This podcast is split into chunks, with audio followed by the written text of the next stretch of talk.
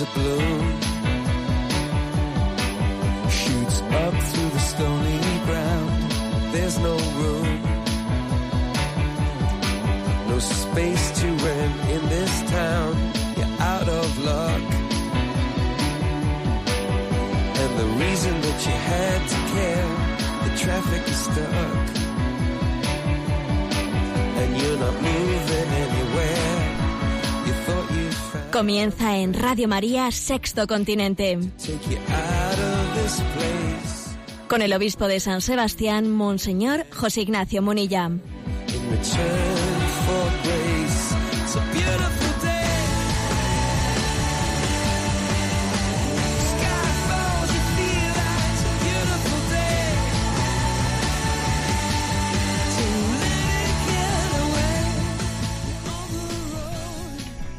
Un cordial saludo a todos los oyentes de Radio María. Un día más, con la gracia del Señor, nos disponemos a realizar este programa llamado Sexto Continente, que lunes y viernes realizamos en directo en Radio María España de 8 a 9 de la mañana.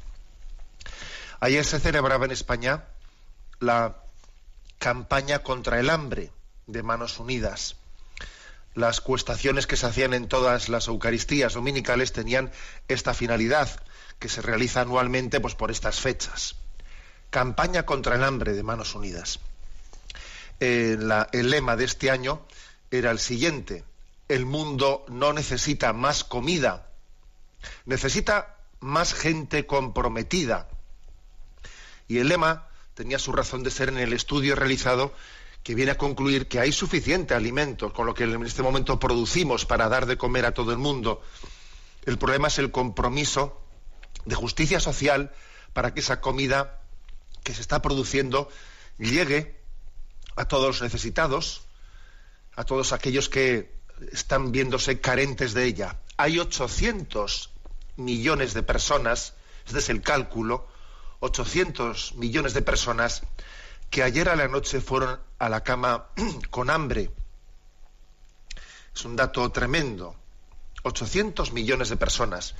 Y el dato, el dato es que se, se conoce que se están eh, desperdiciando alimentos de una manera muy grave. Eh, ha habido una serie de una, un- una serie de publicaciones en España realizadas por el Ministerio de Agricultura, datos que nos vienen a decir que solamente en España se desperdician anualmente unos 8 millones de toneladas de alimentos. La mayoría de ellos, el 80%, se tiran a la basura en los hogares tal cual se han comprado. Digamos que se, han- se dejan caducar y se llegan a tirar. El 20% restante es de productos que ya se han procesado y que han sobrado en la mesa y después se tiran. Pero el desperdicio alimentario puede llegar a alcanzar el 42% del total en la fase de fabricación, el 36%, 39% en la restauración, el 14% en la distribución. Bueno, es decir, son datos que nos hacen una llamada, una llamada premiante que el Papa Francisco la concretaba en la siguiente expresión. La comida que se tira es como si fuera robada de la mesa de los hambrientos. Y, esa expresión, esa llamada a que seamos austeros con la comida, responsables con ella, sería bueno que la tradujésemos en un compromiso práctico. Porque es importante que Dios nos dé la gracia de poner la letra pequeña al Evangelio. Y os propongo esta letra pequeña a este Evangelio de descubrir nuestra responsabilidad moral, de ser comprometidos ante el reto del hambre. Y la letra pequeña es la siguiente. Primero, bendecir la mesa, bendecir siempre los alimentos, para darnos cuenta de que la comida es también en cierto sentido sagrada. Segundo, vivir la austeridad con los alimentos. En nuestra casa, en tu casa, no se tira nada. El pan duro tiene que ser apreciado como un manjar. Tercero, pon siempre un plato más en tu casa. Si sois seis, pon siete platos. Si sois cuatro, pon cinco. Si, si eres tú solo, pon dos platos. Sabiendo que esta noche ha habido 800 millones de personas que han ido a la cama con hambre. Ese, plato de más que pones en tu casa, obviamente, simboliza tu compromiso de solidaridad, simboliza tu diezmo, tu diezmo en favor de los necesitados. Y por último, luchemos también contra nuestra ansiedad en la comida, porque nuestro problema no es el hambre, nuestro problema es la ansiedad y muchas veces pasamos por la cocina y pasamos por la nevera y quisiéramos no pasar porque sabemos que ni tenemos hambre ni nos hace bien esa comida, que únicamente la comemos por ansiedad y, necesitaríamos el ayuno de quien controla su ansiedad. Te propongo estos cuatro puntos. Estos cuatro puntos que, con los que nos hagamos, nos introduzcamos en nuestro compromiso moral en esta campaña mundial contra, contra el hambre. Bien, este programa de Sexto Continente es un programa que realizamos también en interacción con vosotros a través de las redes sociales y del correo electrónico. Las redes sociales en Twitter tienen la cuenta de arroba obispo munilla y en Facebook y en, Instagram pues dos, eh, dos cuentas que tienen mi nombre personal de José Ignacio Munilla. Y en el correo electrónico pues un email que es sextocontinente arroba radiomaria.es al que podéis hacer llegar pues vuestras vuestras preguntas, proposiciones, etcétera. Y vamos a atenderlas hoy directamente, eh, desde el inicio. Habéis planteado algunos temas muy interesantes y a Mónica, que está en la emisora, le vamos a pedir que nos las vaya presentando. Buenos días, Mónica. Muy buenos días, monseñor. Adelante. Nos escribe en primer lugar Sandra desde el otro lado del Atlántico. Apreciado monseñor, le escribo desde Guatemala, Centroamérica. El sábado 20 de enero escuché parte del programa sobre sectas que regularmente emite Radio María España. En esta ocasión, un padre dominico comentó la alarmante cantidad de católicos que están yéndose a diferentes denominaciones protestantes. Aunque las razones son muchas, la principal es nuestro mal testimonio, nuestro hablar, nuestro vestir, nuestra vida libertina, nuestra manera de tratar al prójimo, poca lectura de la Biblia, poca oración, etc., ya sea por ignorancia de nuestra propia fe o por la soberbia de fabricarnos un catolicismo a nuestro antojo. Y mencionaban que según las estadísticas, en algunas décadas, en América Latina y África, seremos muy pocos católicos. Pienso que de una u otra forma todos tenemos culpa. Además, aquí en América Latina Muchos, no todos, pero sí muchos, sacerdotes, enfocan sus homilías solo en problemas sociales y desde hace muchos años han descuidado la espiritualidad de sus feligreses y su propia espiritualidad. ¿Cómo podríamos ayudar cada uno para evitar tal abandono? Si hoy en día se rinde tanto desprecio y tan poca adoración al Santísimo, cuánto más despreciado y menos adorado sería en el futuro si continuamos con ese abandono de nuestra Iglesia.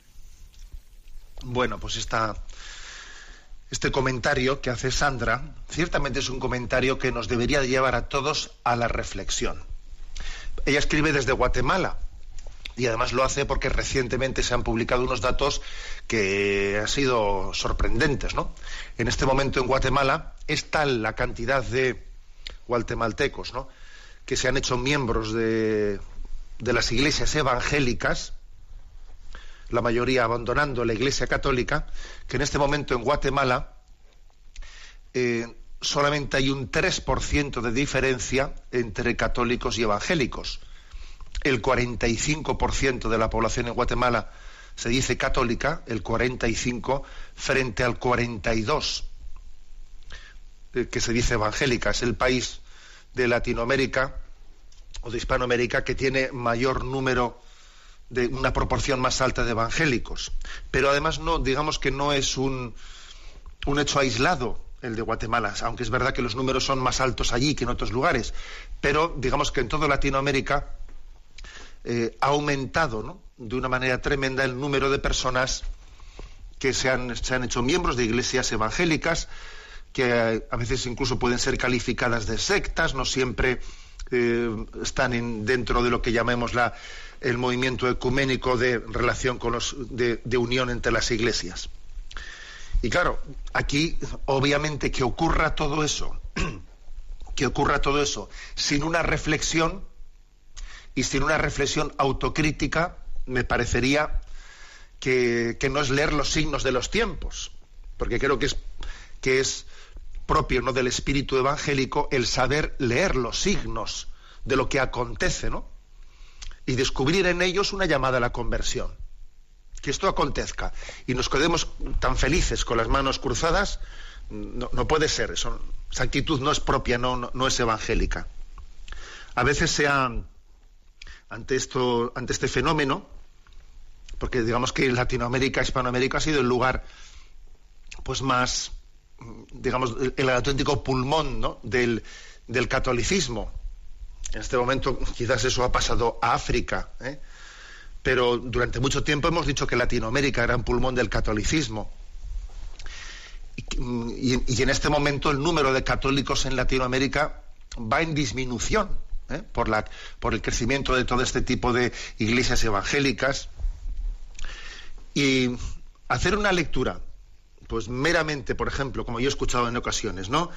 Eh, pues de quien echa la culpa a Estados Unidos pues porque desde Estados Unidos, desde determinados intereses empresariales, pues ha interesado el crecimiento de las iglesias evangélicas y ha interesado la disminución del, del catolicismo, porque el catolicismo es más comprometido con la doctrina social de la Iglesia, es más comprometido con la justicia social. Y entonces, pues se prefiere ese tipo de empresas multinacionales explotadoras de los derechos de los obreros, pues prefieren eh, que sea la, extensión de ese tipo de iglesias evangélicas que no, que no, se, que no se prodigan ¿no? en la predicación de la justicia social y que únicamente pues, se dedican a, una alabanza divina desencarnada de la justicia en este mundo. Y entonces esas empresas pues estarían promocionando la difusión de esas, de, de esas digamos, sectas de tipo, digamos, desencarnado. ¿Esto puede tener algo de cierto? Sí puede tener algo de cierto, pero, pero claro, descansar solamente en esa explicación me parece demasiado cómodo. ¿Mm? También me parece pues insuficiente el minimizar el problema diciendo que bueno, que lo importante es el ecumenismo, lo importante es el ecumenismo, la unión entre los cristianos. También eso me parece que es el que aquí el que no se consuela es porque no quiere.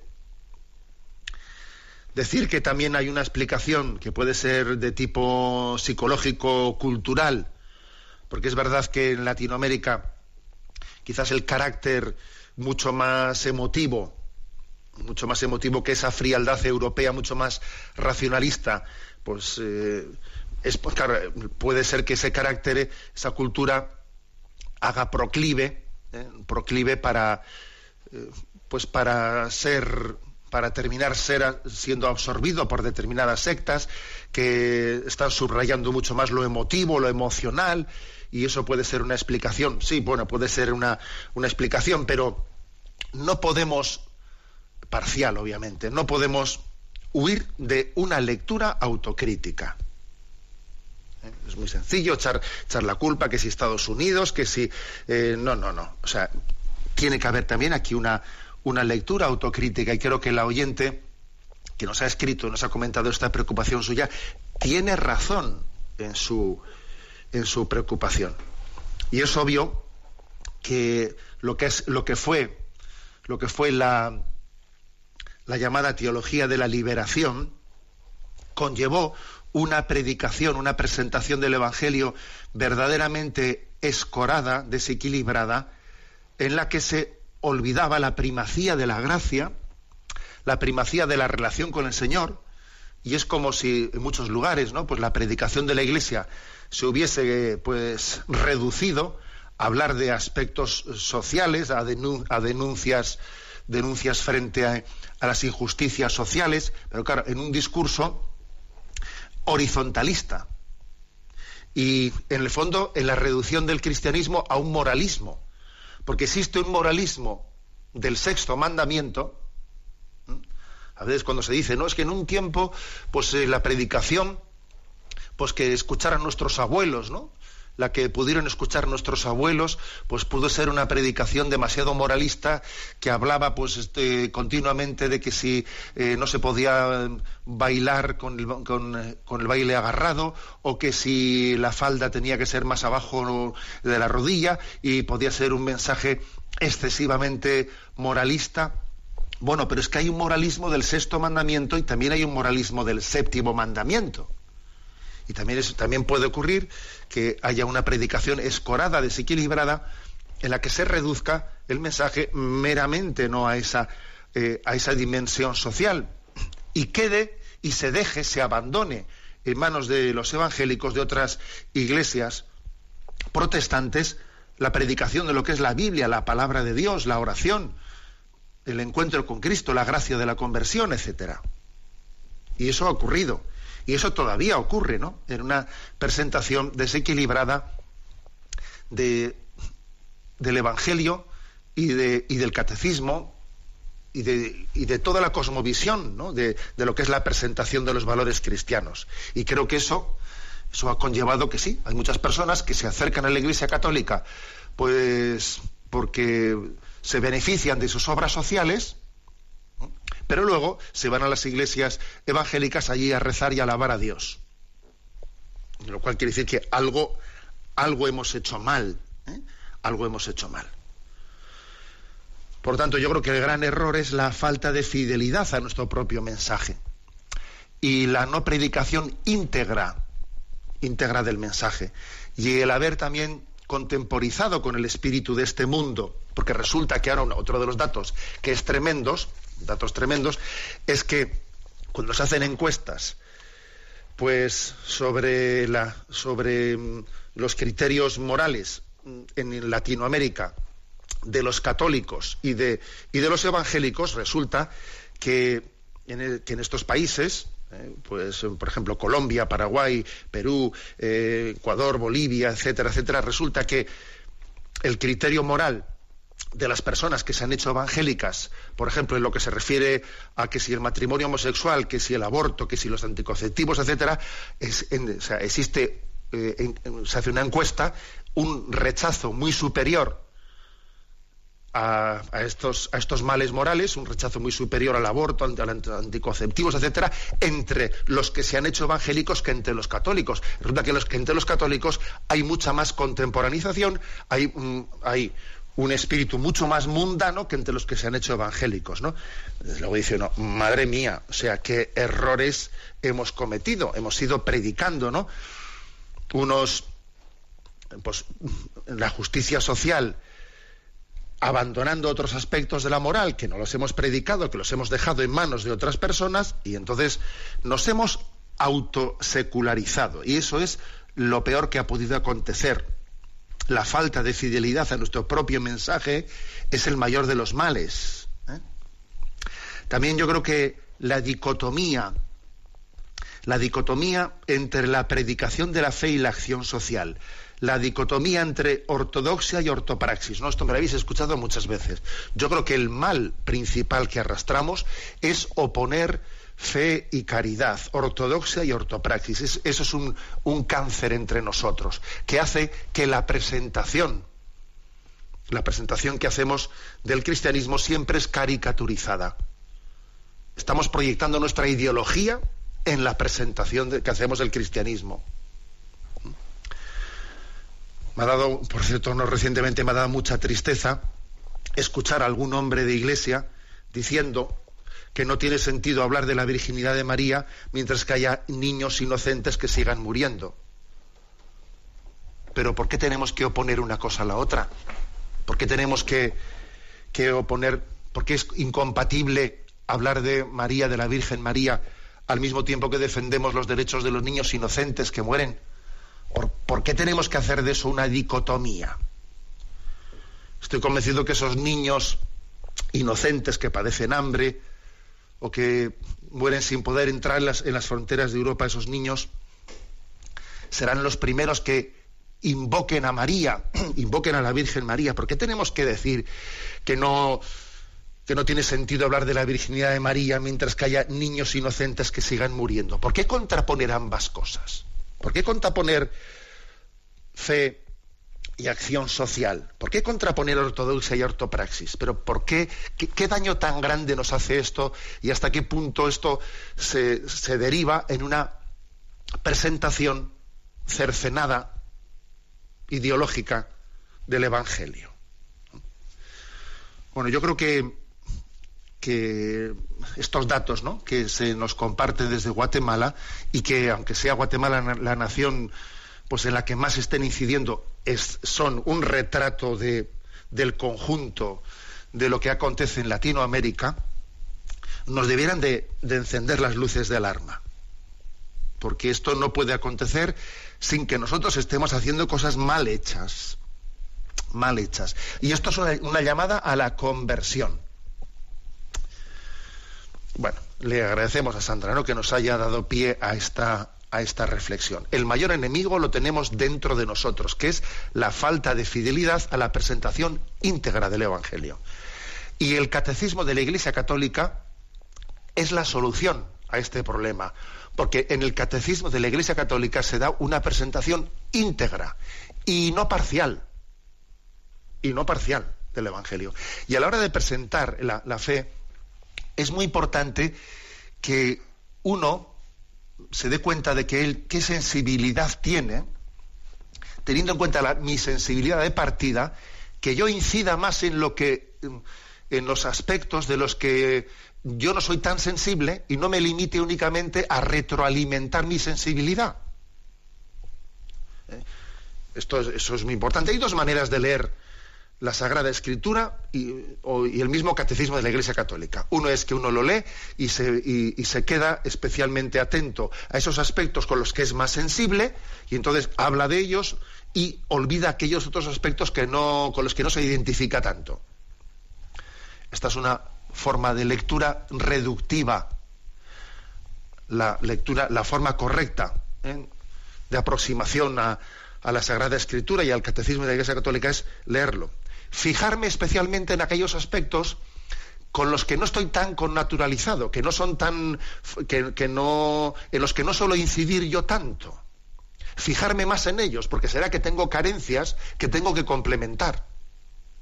Y entonces, en vez de únicamente, eh, en vez de subrayar aquello de lo que ya estoy convencido, subrayar especialmente mis carencias para hacer una presentación íntegra y no para eh, hacer una, reinterpretación o relectura ideologizada del mensaje de Jesucristo. En el catecismo de la Iglesia Católica, repito, tenemos la, la solución, la respuesta a, este gran mal ¿eh? de la falta de fidelidad que tenemos, eh, porque en él se presenta íntegramente el mensaje cristiano. Bueno, me vais a permitir que en este descanso musical hagamos un comentario, o sea, presente una canción importante. El, sábado, 11 de febrero, celebramos la Virgen de Lourdes. Sabéis que en la Virgen de Lourdes se celebra la Jornada Mundial del Enfermo, jornada mundial instituida por San Juan Pablo II.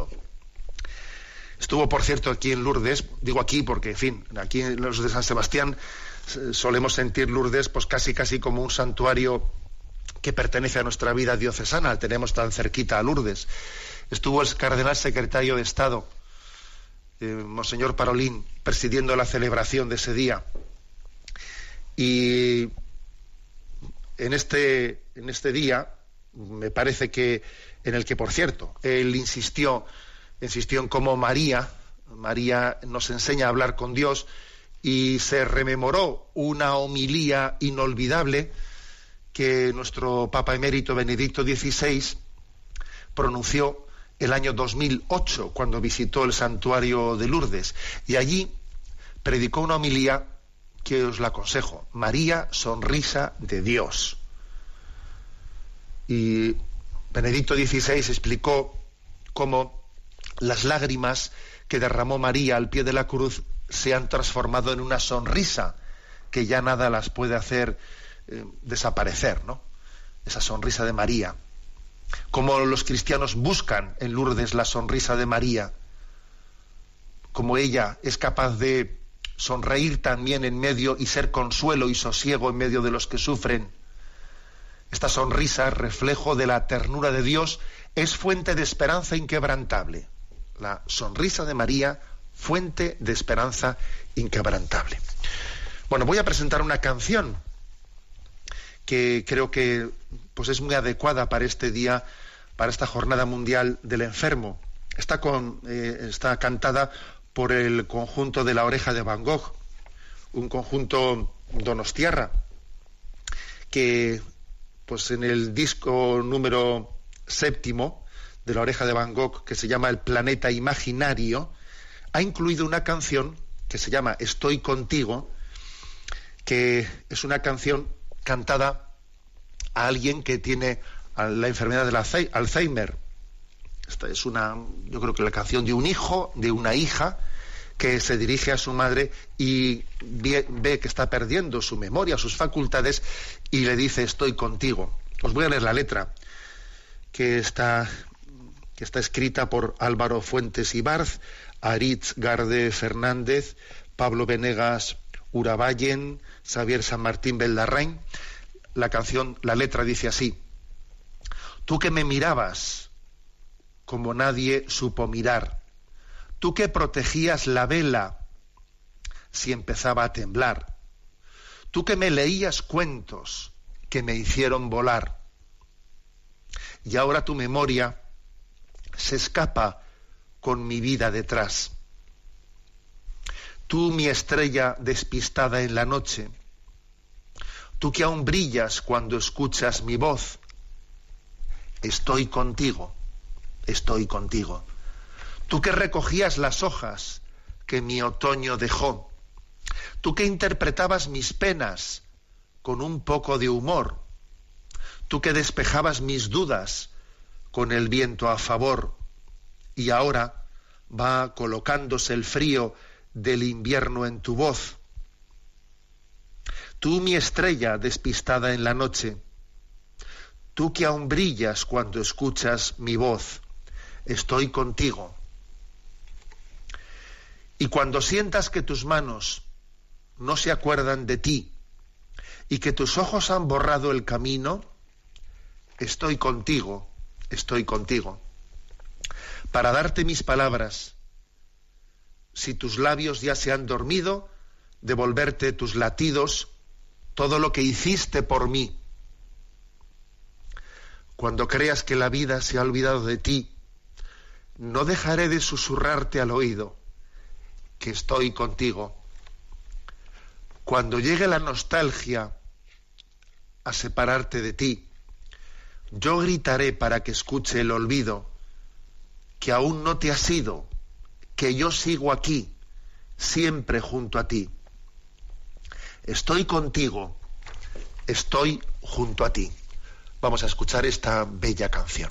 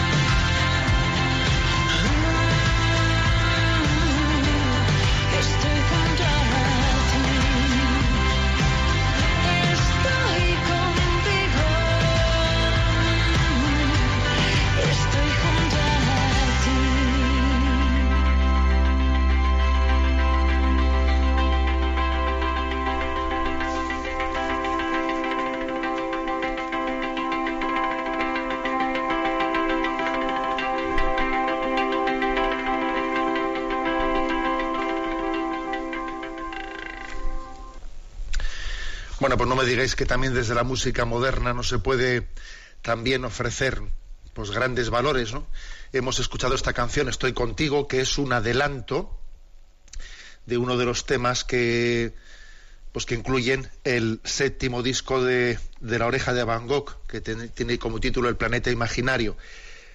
El 21 de septiembre del año pasado, 2016, con motivo de la conmemoración del Día Mundial del Alzheimer, pues el grupo musical adelantó la existencia de este tema y dijo y compartió en las redes pues que ellos también querían no Eh, compartir este sufrimiento de tantísimas personas con este estoy contigo. La muestra del amor cristiano se manifiesta también en estar en permanecer en permanecer junto a quien sufre. Bueno seguimos esta edición de Sexto Continente que estamos eh, en la que estamos especialmente atendiendo las llamadas, las, eh, las preguntas, las consultas de los oyentes. Hay un correo electrónico que es sextocontinente arroba radiomaria.es al que podéis hacer llegar vuestras aportaciones. ¿Cuál es la siguiente pregunta que, nos, que hemos seleccionado? Adelante. Miguel Sánchez pregunta, me ha llegado este vídeo en el que un sindicato cuestiona el modelo de la educación concertada y en el que pide explícitamente que se suprima. Cuando lo he escuchado he pensado que si no tenemos una reacción justa y proporcionada ante este tipo de panfletos, terminará por imponerse este atropello. Nuestra inacción podría ser la causante del triunfo de estas ideologías. ¿No le parece? Bien, el oyente nos ha puesto bajo la pista de un vídeo que está que ha producido pues un determinado sindicato de enseñanza en el que se reivindica la desaparición de el concierto pues con las escuelas católicas. ¿eh? Y por cierto que con capa la Asociación de Padres Católicos ha emitido un comunicado respondiendo a este, a este vídeo.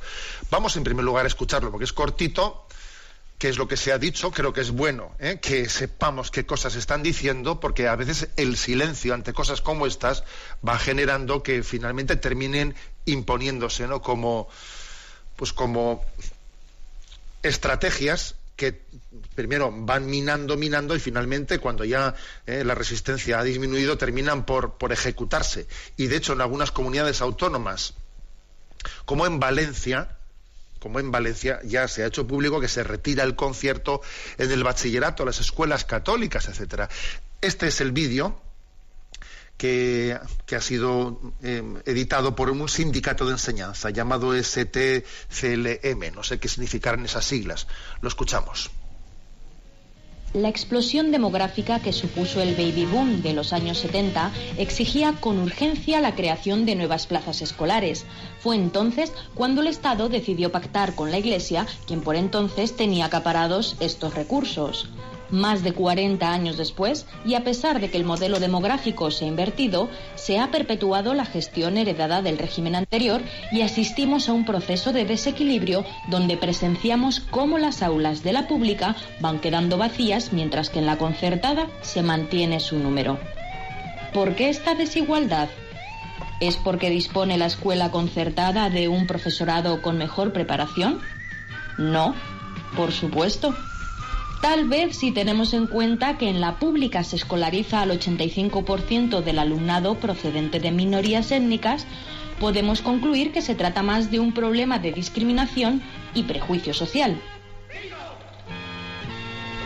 La solución a este injusto modelo requiere de una revisión de los conciertos actuales considerando las plazas vacantes en los centros públicos y eliminando progresivamente las subvenciones y privilegios a los centros concertados, creando así un escenario donde se decida entre la integración dentro de la red pública educativa o la permanencia sin concierto como centro privado.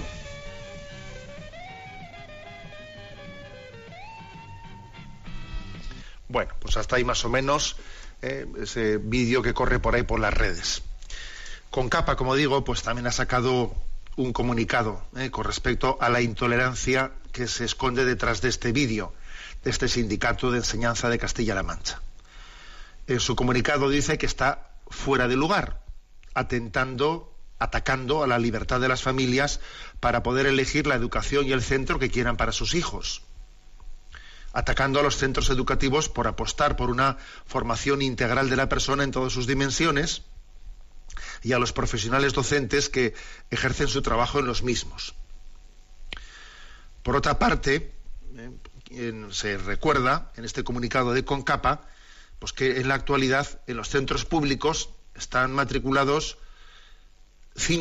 más de 5 millones y medio de alumnos y en los centros concertados, la mayoría de ellos católicos, 2.600.000. O sea que digamos que existe esa diversidad y pluralidad ¿eh? para que los padres envíen a la escuela pública o a la escuela católica sus hijos según, según su, libre, su libre decisión. Y en cuanto a la atención a los alumnos con necesidades especiales de apoyo educativo, ¿eh? los últimos datos del Ministerio indican que son muy similares. El 2,3% eh, de los alumnos matriculados en los centros públicos son alumnos de necesidades especiales y en los centros concertados son el 2,2%, o sea, prácticamente lo mismo, el 2,3 en el público y el 2,2 en los centros concertados, ¿no? O sea que no es verdad eso de claro, es que los centros públicos allí atienden a todos los, todos los casos de, eh, pues de, necesidades sociales y, a los centros católicos van eh, únicamente los niños que no tienen ningún problema. No, es verdad. Los propios datos del Ministerio dicen esto, ¿no? Que son plenamente similares e equiparables. Hombre, es de suponer pues que la inmigración, que la inmigración, por ejemplo, musulmana, pues, eh, pues no envíe, algunos sí envían, ¿eh? Algunos musulmanes envían sus hijos a la escuela católica, pero es de suponer que la mayoría de los musulmanes opte por mandar a sus hijos a la escuela pública. Hasta ahí eso ya es, eso es comprensible, ¿no? Y según Concapa, la enseñanza concertada pues es cada vez más demandada con presencia en barrios, pueblos y ciudades y cuya inversión supone a las arcas administrativas públicas un gran ahorro, porque se le sale muchísimo más barato que lo que invierten en la red pública. O sea, que lejos de ser un privilegio de algunos, es un servicio social muy grande lo que hace la escuela, eh, las escuelas concertadas.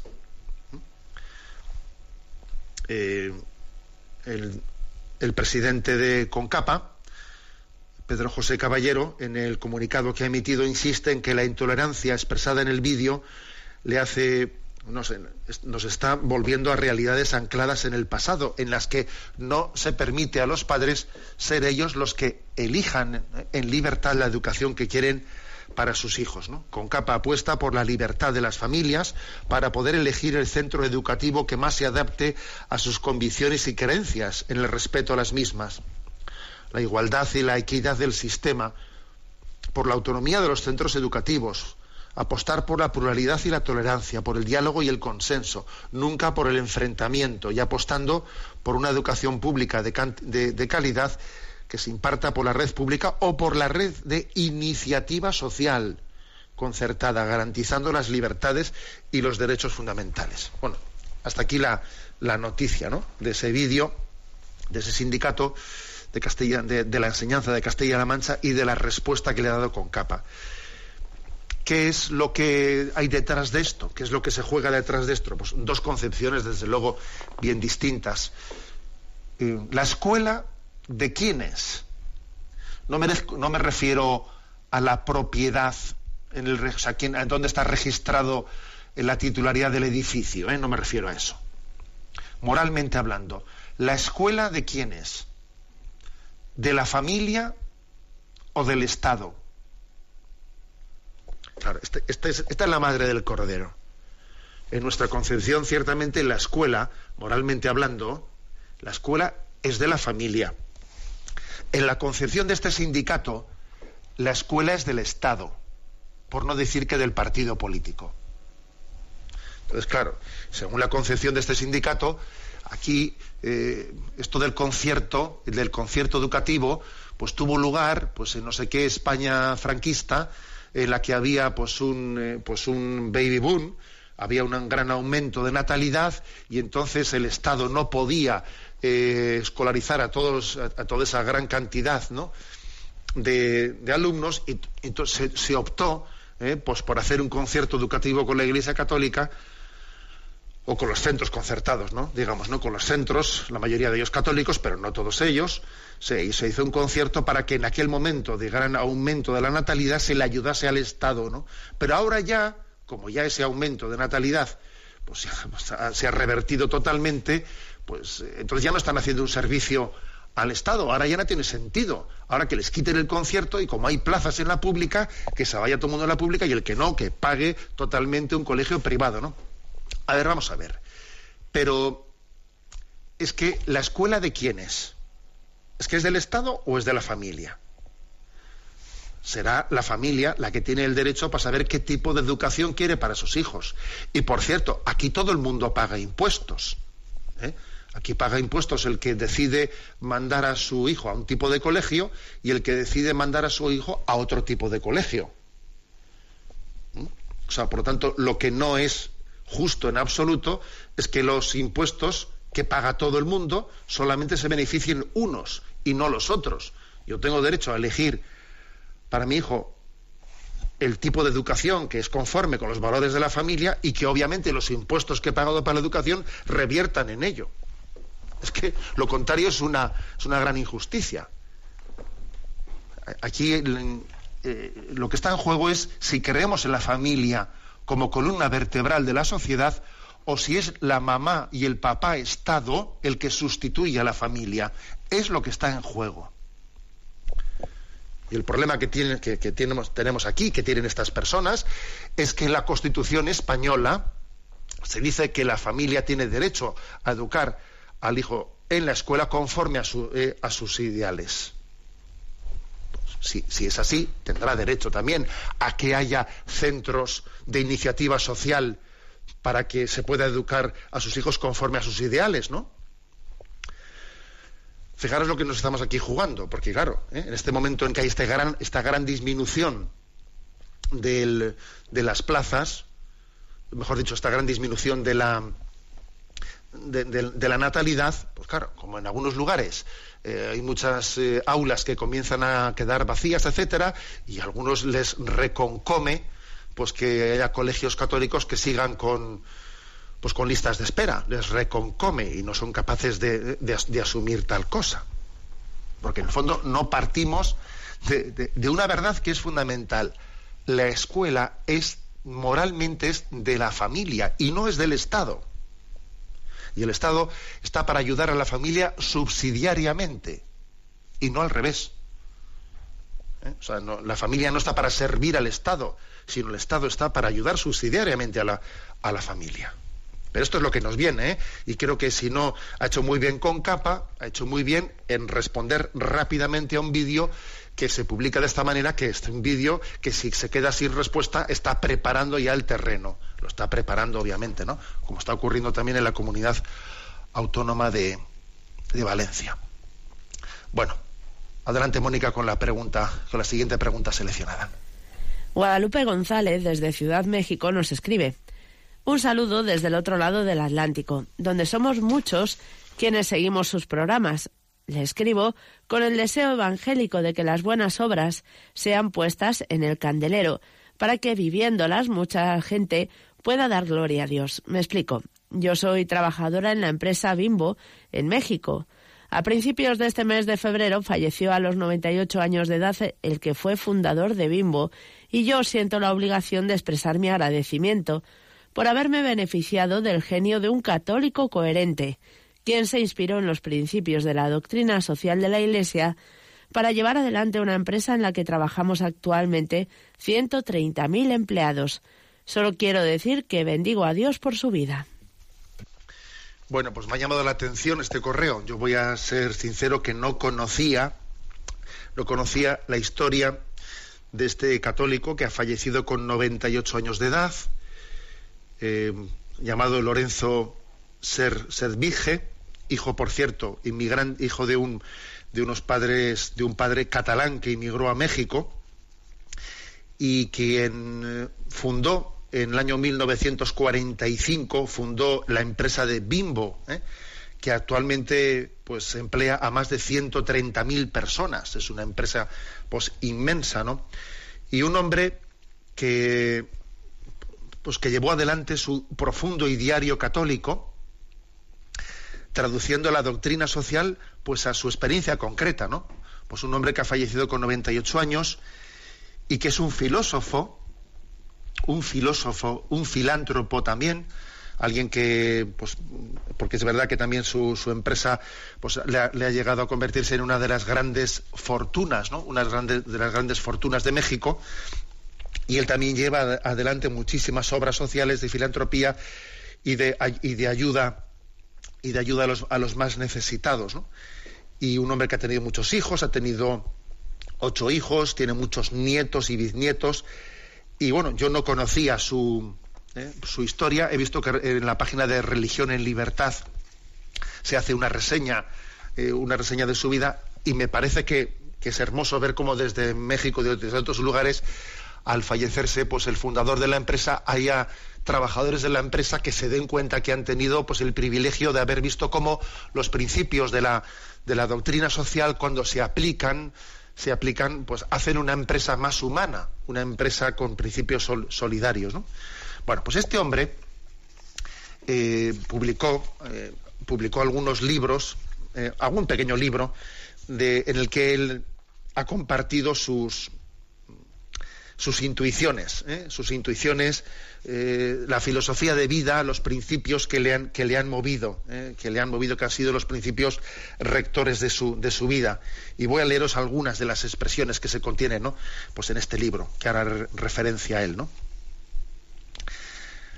Él habla de, de- cómo quienes creemos en la doctrina social de la Iglesia, debemos ser los más decididos promo- promotores de, de la transformación y el fortalecimiento de, esa fe en la, en la acción del Evangelio, en el bien común.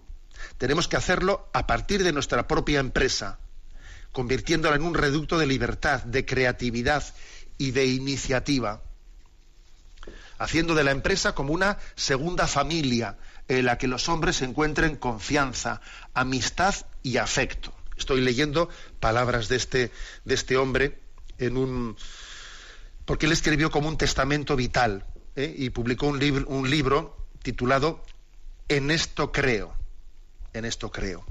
Y en ese librito, en el que intenta explicar la filosofía con la que gobernó su vida y su vida de empresario, él dice, creo en Dios y en Jesucristo y en sus designios sobre mí y en la realidad del acontecimiento que le, que le ha dado a mi vida sentido y trascendencia, así como esperanza y felicidad. Creo en el reconocimiento y el respeto que se deben a la eminente dignidad como persona que tienen todos los seres humanos. Creo ser tradicional en muchos aspectos y de vanguardia en otros muchos. Creo en la vida, en el amor de los esposos, en el valor del matrimonio, tanto para los hijos como para el resto de mis seres queridos y la sociedad en general.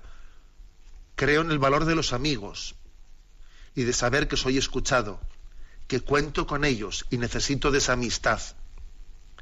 Creo que hay que procurar el bien de quienes trabajan con nosotros y en general con quienes convivimos, vecinos, compañeros.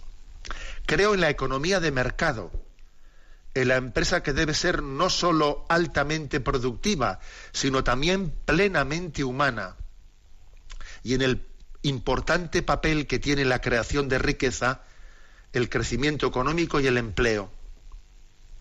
Creo que debemos de pugnar por nuestro desarrollo y crecimiento personal continuo en la convicción de, de que quien no avanza retrocede. Creo en el valor de una vida sencilla y en necesitar pocas cosas.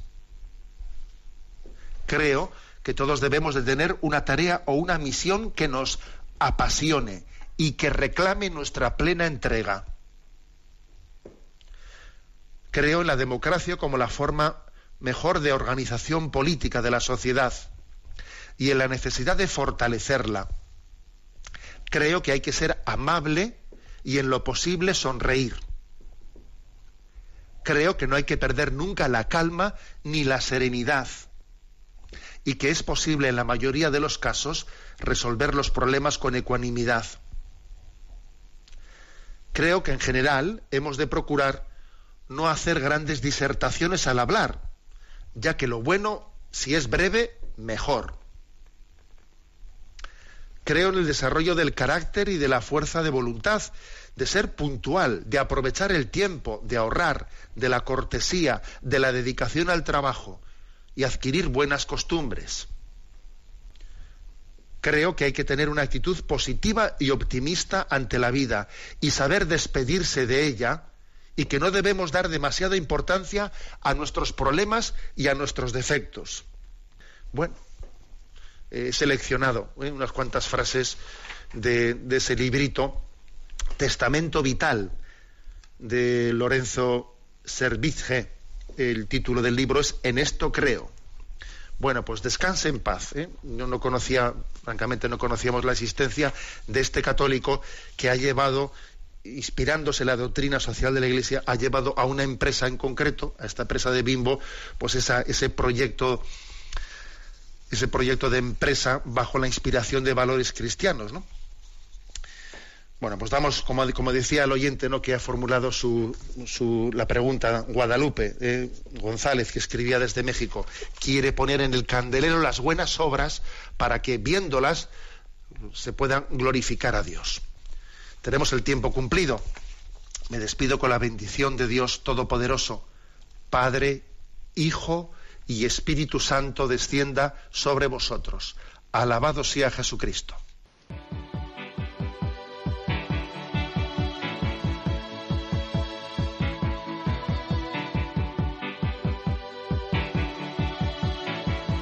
The heart is a balloon, shoots up through the stony ground. There's no room, no space to rent in this town. You're out of luck, and the reason that you had to care, the traffic is stuck, and you're not moving anywhere. You thought you found a friend. Han escuchado en Radio María Sexto Continente, un programa dirigido por el obispo de San Sebastián, Monseñor José Ignacio Monilla. for days.